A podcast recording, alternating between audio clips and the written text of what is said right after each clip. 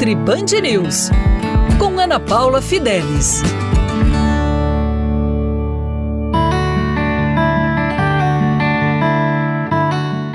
Olá! Hoje eu vou falar sobre os benefícios da cafeína. A cafeína está presente em diversos alimentos, eu vou falar aqui para você, e ela ajuda a melhorar o metabolismo. A melhora do metabolismo está relacionada a mais energia, mais concentração, mais memória, mais disposição e ajuda a queimar algumas gorduras localizadas. Ela então acelera o metabolismo. O consumo da cafeína pode ser antes do treino, mas o consumo da cafeína não deve ser feito após as 16 horas, mesmo que você durma a noite inteira. A cafeína ela atrapalha a qualidade do sono reparador e profundo, então evite tomar o café após as 15 e 16 horas. Outra questão bastante importante é o consumo da cafeína estar associada a outros compostos fenólicos protetores, compostos antioxidantes. Por isso, não fique somente na opção do café. Você pode associar a cafeína presente no cacau.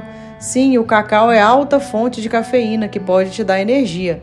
Então prefira chocolates amargos acima de 70%, chocolate sem açúcar, chocolate com adoçantes naturais saudáveis. Além disso, ela também está presente no chá verde, chá preto e chá mate.